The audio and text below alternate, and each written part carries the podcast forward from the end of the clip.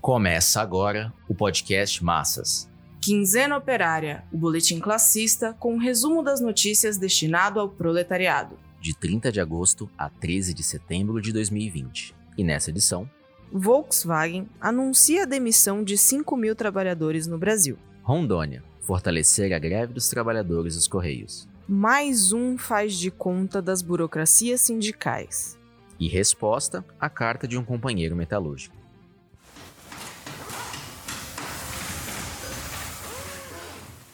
A Volkswagen divulgou o plano de demissão de 5 mil dos mais de 14 mil trabalhadores de suas quatro fábricas em São Bernardo do Campo, Taubaté, São Carlos e São José dos Pinhais, no Paraná.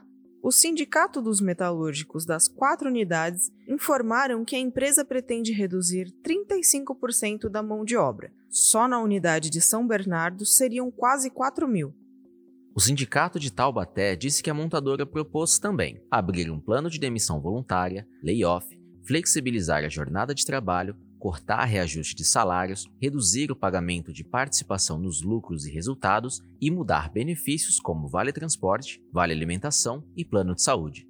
Cláudio Batista, presidente do sindicato de Taubaté, declarou, aspas, Vamos tentar, nas mesas de negociação, buscar alternativas para que não haja demissões fecha aspas, deixando claro mais uma vez que aceitará negociar os empregos e direitos. O Boletim Nossa Classe, organismo sindical do POR, reafirma a bandeira: emprego e direitos não se negociam, defende-se com luta. A direção do Sindicato dos Metalúrgicos do ABC, por sua vez, informou aos operários que já iniciou as negociações, visando uma proposta de acordo com a empresa, deixando claro, portanto, que o caminho é o da conciliação de classe e não da luta direta os metalúrgicos devem rechaçar a política de negociação e de acordo sem luta das burocracias sindicais, que só têm levado às derrotas. É necessário unificar os operários das quatro plantas da Volkswagen com a luta dos demais trabalhadores do país. A ofensiva dos patrões e do governo contra a classe operária e demais explorados não dá trégua. A greve dos trabalhadores dos Correios, que está na segunda semana, é contra o plano de privatização e de cortes de direitos do governo Bolsonaro. Recentemente, os operários da Renault se levantaram em greve contra as demissões. A Malha Autopeças demitiu 90 operários e colocou 90 em layoff. A Costal ameaça fechar a fábrica em 30 de setembro. A GM, Ford e outras multinacionais impuseram os PDVs e outros instrumentos de demissão. A Embraer seguiu o mesmo caminho. O governo vem desmontando a Petrobras com as privatizações e as demissões. O Congresso Nacional negocia com os parlamentares a privatização do gás, conforme o plano de Bolsonaro e Paulo Guedes. A Eletrobras vem sendo fatiada e logo mais será toda privatizada. Como se vê, a ofensiva das multinacionais, governo e Congresso Nacional contra as estatais e os empregos é gigantesca. Os patrões e o governo estão unidos para descarregar a crise econômica sobre as costas dos trabalhadores. A classe operária e demais assalariados têm sua resposta própria. Para isso, exigem que as direções sindicais saiam do imobilismo e convoquem as assembleias, objetivando a unidade dos trabalhadores para enfrentar com seus próprios métodos a ofensiva do patronato e do governo contra os empregos, salários e direitos. O boletim Nossa Classe denuncia a política de colaboração de classes das direções sindicais defende os empregos, salários e direitos que só podem ser conquistados por meio da ação direta. Diante das demissões e fechamento de fábricas, defende a greve, a ocupação de fábricas e o controle operário da produção. Para responder à ofensiva centralizada dos patrões e governo, a resposta tem de ser a ação unificada dos operários e demais explorados. Para isso, é fundamental a convocação da Assembleia Geral dos Metalúrgicos.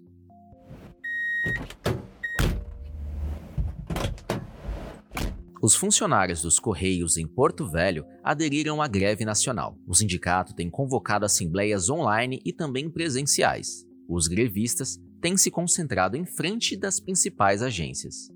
As direções sindicais enfatizam o discurso de que não é possível manifestações massivas, alegam as orientações da defesa sanitária. Por isso, não houve atos de rua para impulsionar a greve e ganhar o apoio da população. Assim, O ato do dia 24 de agosto em uma praça no centro da capital contou com um número extremamente reduzido de grevistas. É preciso reverter essa situação. A greve é nacional e em Rondônia a adesão ainda é pequena. Para isso, é fundamental a convocação de assembleias presenciais e manifestações diárias.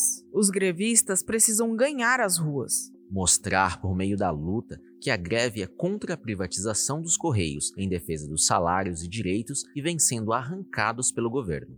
Fortalecer a greve, unificar com outros setores e ganhar as ruas esse é o caminho para impor as reivindicações do movimento grevista. A corrente proletária divulgou o boletim Nossa Classe Setista, que fez o chamado ampliar a paralisação, organizar assembleias e manifestações, impulsionar um Dia Nacional de Luta para unificar com o conjunto dos trabalhadores.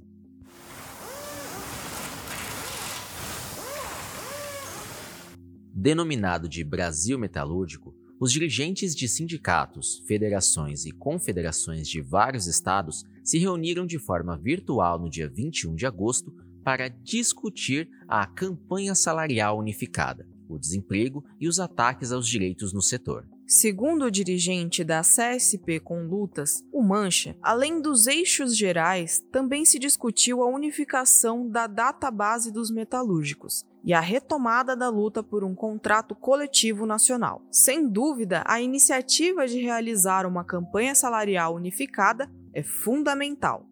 No entanto, dessa reunião não se aprovou nada de concreto. No documento divulgado, não há qualquer menção de como realizar uma campanha salarial unificada, mesmo que seja em cada estado. O patronato está aproveitando o período da pandemia, dos sindicatos fechados e das reuniões virtuais para demitir, impor a MP 936 de redução salarial e suspensão de contratos, quebrar os contratos coletivos e avançar na flexibilização capitalista do trabalho. Enquanto isso, as burocracias sindicais, em palavras e virtualmente, anunciam o Brasil metalúrgico, mas na prática estão negociando com as empresas os acordos de demissão, rebaixamento salarial e liquidação de direitos. Recentemente, as centrais e sindicatos convocaram o Dia Nacional de Luta e de Luto, que não serviu para organizar os operários e demais explorados para enfrentar o desemprego, subemprego, fome e miséria. Ao contrário, se limitaram a fazer um dia de luto pelas 100 mil mortes causadas pela pandemia. Agora voltam novamente com mais um blefe. A vanguarda com consciência de classe tem de denunciar essas burocracias traidoras e trabalhar para constituir as comissões classistas nas fábricas e em outros locais de trabalho. A unidade na luta pelo emprego, salário e manutenção de direitos somente poderá ser vitoriosa com a organização dos explorados por meio de seus próprios métodos de luta: greves, manifestações de rua, piquetes e ocupações.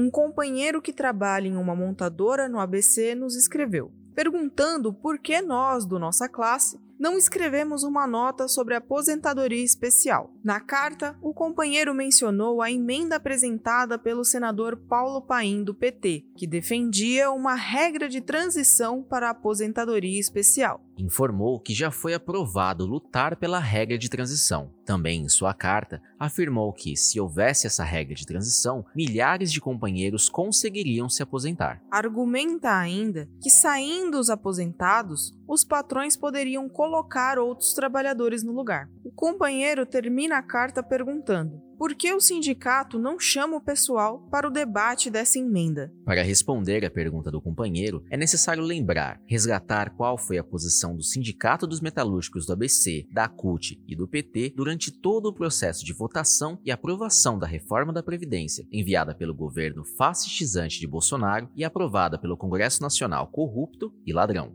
O companheiro que nos enviou a carta e os demais trabalhadores certamente se lembrarão que o PT e a CUT não se colocaram contra a reforma da Previdência em seu conjunto, que tinha como principal objetivo aumentar a idade mínima e o tempo de contribuição. A política do PT e da CUT foi a de apresentar emendas ao projeto de reforma da Previdência e fazer a chamada pressão parlamentar sobre os deputados e senadores para que as ditas emendas fossem incluídas na reforma. Aqui começa a grande traição aos trabalhadores. Em lugar de lutar para derrotar por abaixo o projeto todo da reforma da Previdência, que colocava fim ao direito à aposentadoria para a maioria dos trabalhadores, a CUT e o PT negociaram no Congresso emendas para setores específicos corporativos, permitindo assim a aprovação da reforma.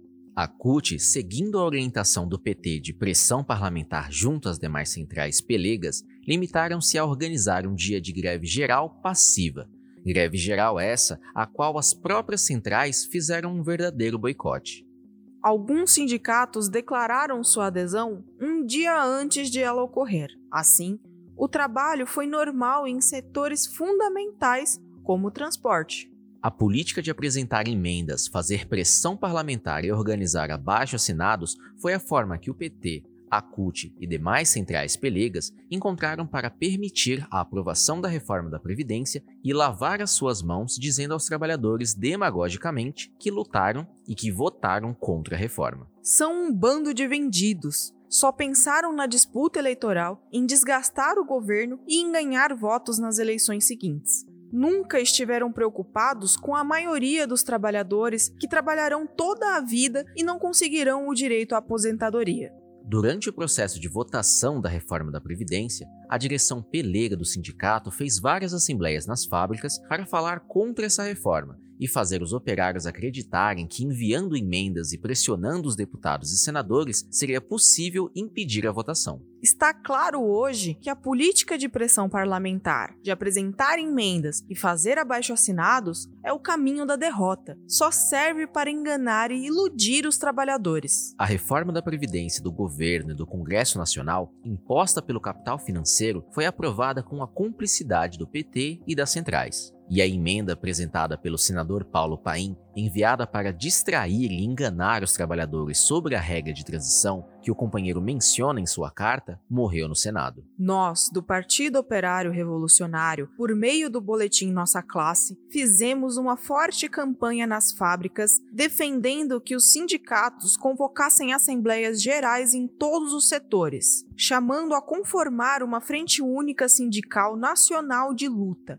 exigindo que as centrais sindicais aprovassem uma greve geral ativa por tempo indeterminado com ocupação de fábricas e terras, piquetes e manifestações de rua para colocar abaixo a reforma da Previdência e para revogar a reforma trabalhista e a lei de terceirização. Chamamos a constituir a Frente Única Anti-Imperialista, ligando a luta contra as reformas antipopulares e anti-operárias à luta política pelo poder, para pôr abaixo o governo fascistizante de Bolsonaro e constituir o nosso próprio governo, operário e camponês, a ditadura do proletariado, transição ao socialismo valorizamos e agradecemos a carta do companheiro e convocamos todos os metalúrgicos do ABC a exigir que a direção do sindicato realize plenárias no sindicato e convoque uma assembleia geral, democrática, onde a base, todos os metalúrgicos, possam falar, apresentar e debater os problemas e aprovar um plano de luta contra as demissões, a ameaça de fechamento de fábricas, rechaçar os acordos de redução da jornada, com redução de salários e direitos